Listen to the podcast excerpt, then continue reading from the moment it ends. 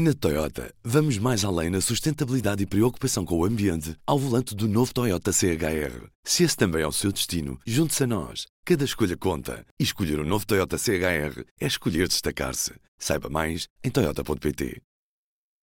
P24, edição da tarde de sexta-feira, 27 de abril.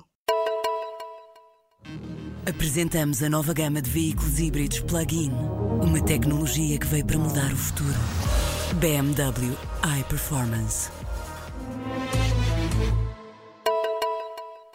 As autoridades colombianas divulgaram nesta sexta-feira o relatório final sobre a queda do avião que transportava a equipa de futebol brasileira Chapecoense. O desastre vitimou 71 pessoas em novembro de 2016.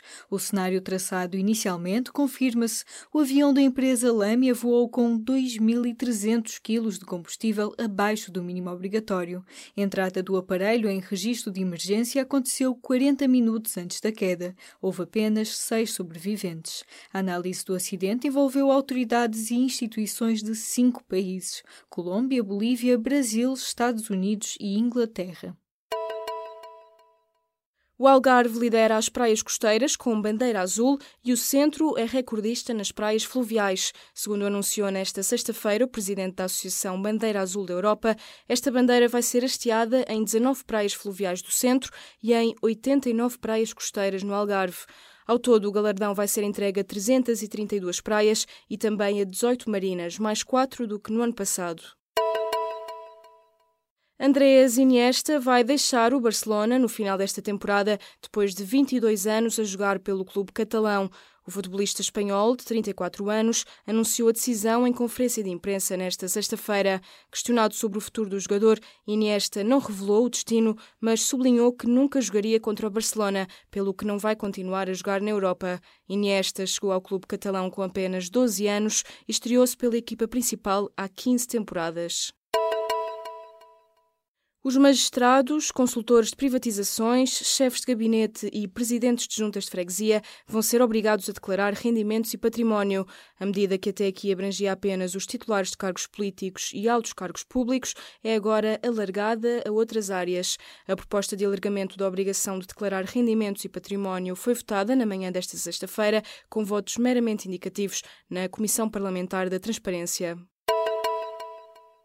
O PSD vai dar liberdade de voto aos deputados para votarem os diplomas sobre a eutanásia. Rui Rio justificou esta posição por considerar que não é uma questão política, mas sim de convicção pessoal.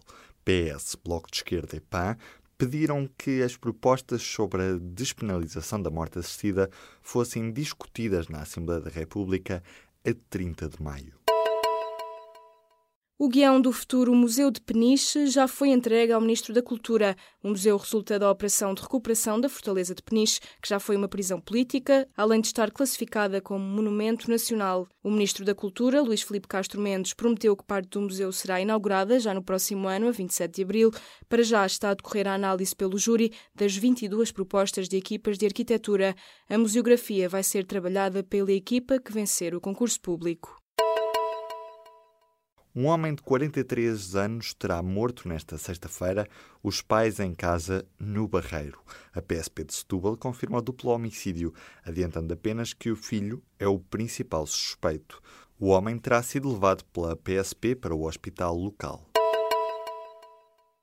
Foi identificado o maior número de variantes genéticas associadas à depressão.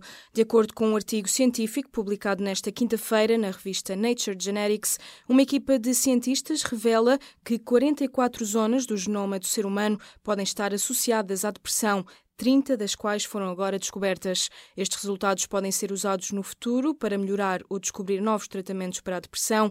A investigação agora publicada é considerada um dos maiores estudos sobre a influência da genética da depressão. Os líderes das duas Coreias anunciaram nesta sexta-feira que vão assinar um tratado de paz com a total desnuclearização da península. O anúncio foi feito na capital sul-coreana e acontece durante a primeira cimeira entre as duas Coreias em mais de uma década. Kim Jong-un, líder norte-coreano, cruzou hoje pela primeira vez a fronteira com a Coreia do Sul para se encontrar com o presidente sul-coreano Moon Jae-in. Os dois países estão tecnicamente em guerra desde 1953 e anunciam agora uma nova era de paz. Os ABBA estão de regresso com duas novas canções para mostrar ao mundo. A notícia foi revelada na tarde desta sexta-feira na conta de Instagram da banda sueca. Nos últimos meses, os ABBA estiveram em estúdio. Os dois novos temas serão conhecidos em dezembro. De um deles já se conhece o título I Still Have Faith in You.